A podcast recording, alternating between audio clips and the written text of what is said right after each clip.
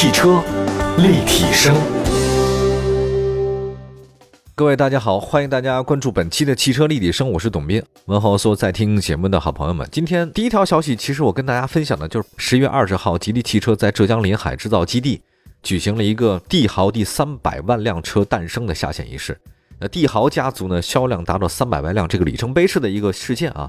那现在帝豪我都什么车呢？它三百万辆覆盖了整个帝豪家族，什么帝豪、帝豪 GL、帝豪 GS。吉利造车二十多年来呢，始终把品质跟产品的安全放在第一，竞争力。就十一年来，帝豪产品三百万用户，一年呢将近三十万，这个还是挺厉害的一件事儿。吉利汽车当中啊，它自然有很多非常不错的品牌，但其实帝豪呢是长期的它一个主力。那么帝豪呢，其实是零九年推出的一个吉利的全新产品啊。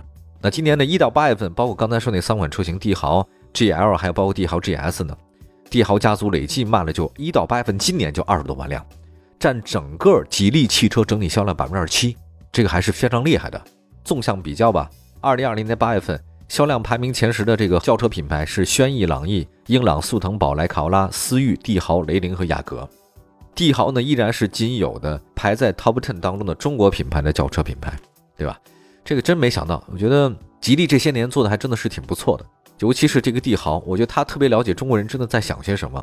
其实大家都知道，现在吉利汽车在国内汽车企业行业当中呢是翘楚了。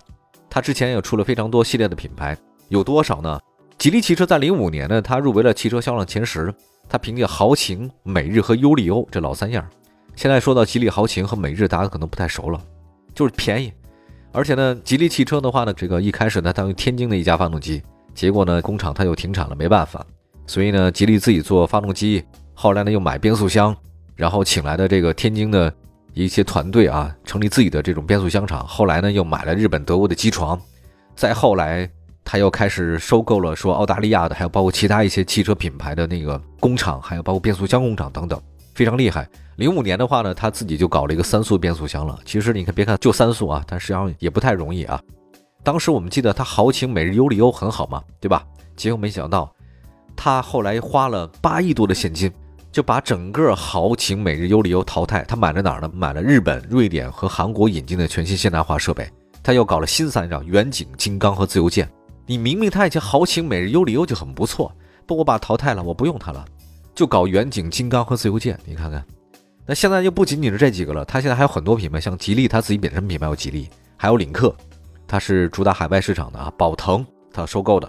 路特斯就是莲花嘛，他从马来西亚那边买的。沃尔沃就不用说了吧，吉利英伦啊，英伦就是英国那个出租车嘛，还有吉利远程，大概有十几个不同的品牌，对吧？当然，除了吉利和领克两个品牌自有以外，其他都是他收购的。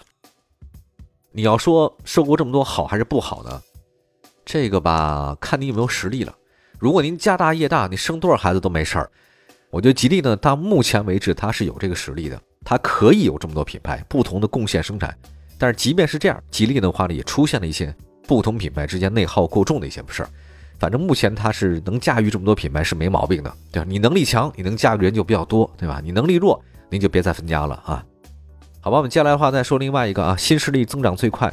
那日前的小鹏汽车官方宣布，第一万辆小鹏 P7 正式从广东肇庆工厂下线。今年五月份第一辆小鹏汽车 P7 下线，到一万辆下线啊，只用了不到一百六十天。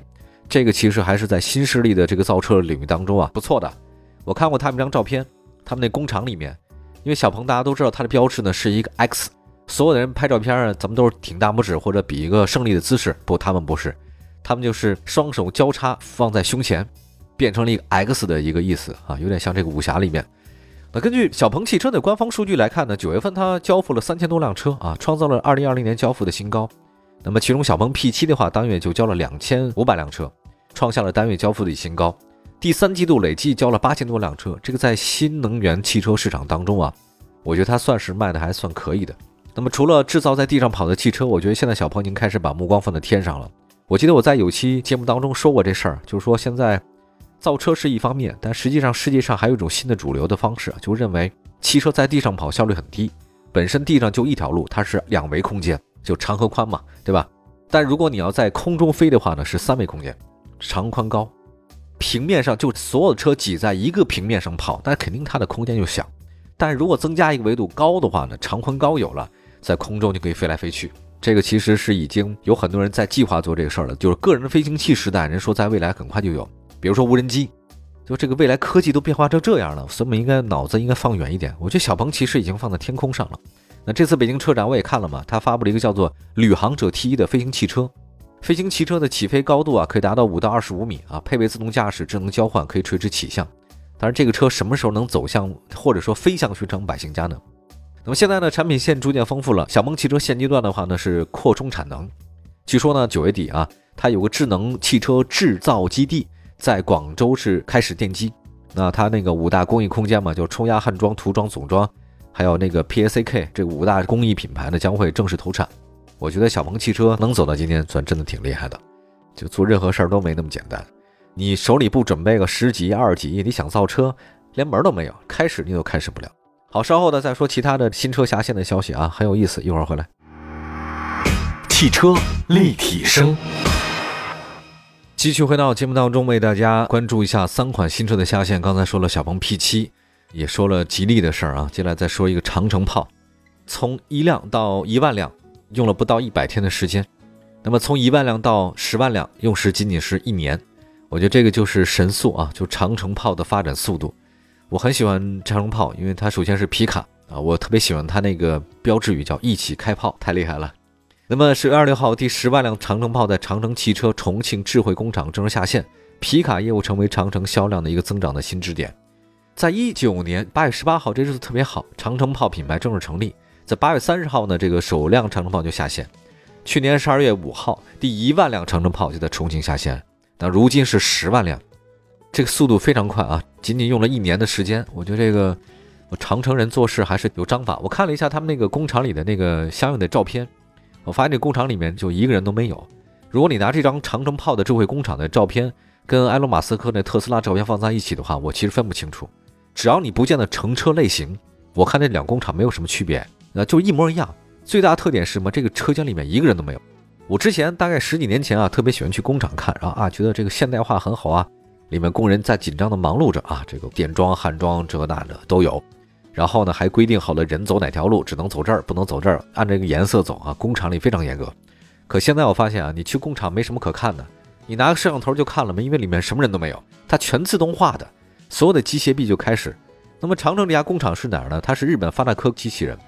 之前我们有德国的嘛，就是基本上现在这种自动机器人是德国、日本还有意大利也有啊。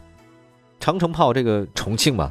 是长城汽车全球第五个全工艺的整车生产基地，九十八台日本的机器人，自动化率百分之百。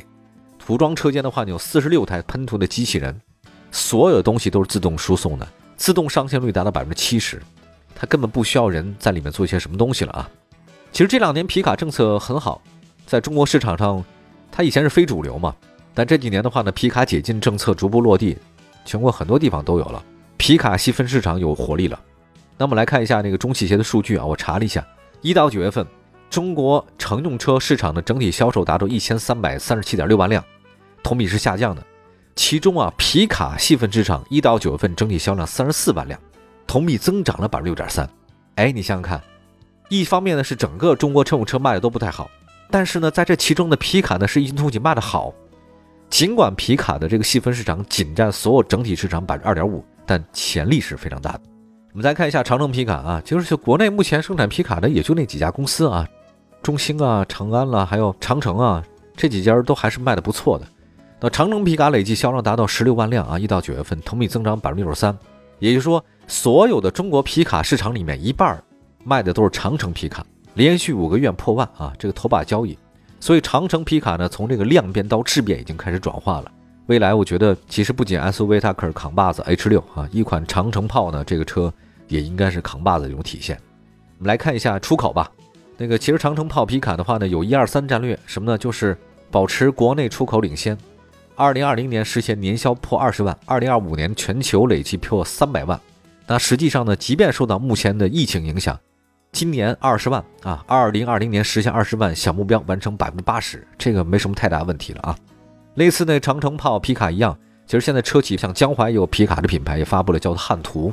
之前我们好像也说过这事儿，另外呢，还有一个上汽大通啊，它就乘用化皮卡也开始对长城炮皮卡的业务呢肯定会有些影响，就希望皮卡能越做越多吧，大家的选择量是越来越大。呃，我还是非常欣赏皮卡的春天已经到来这个事情呢。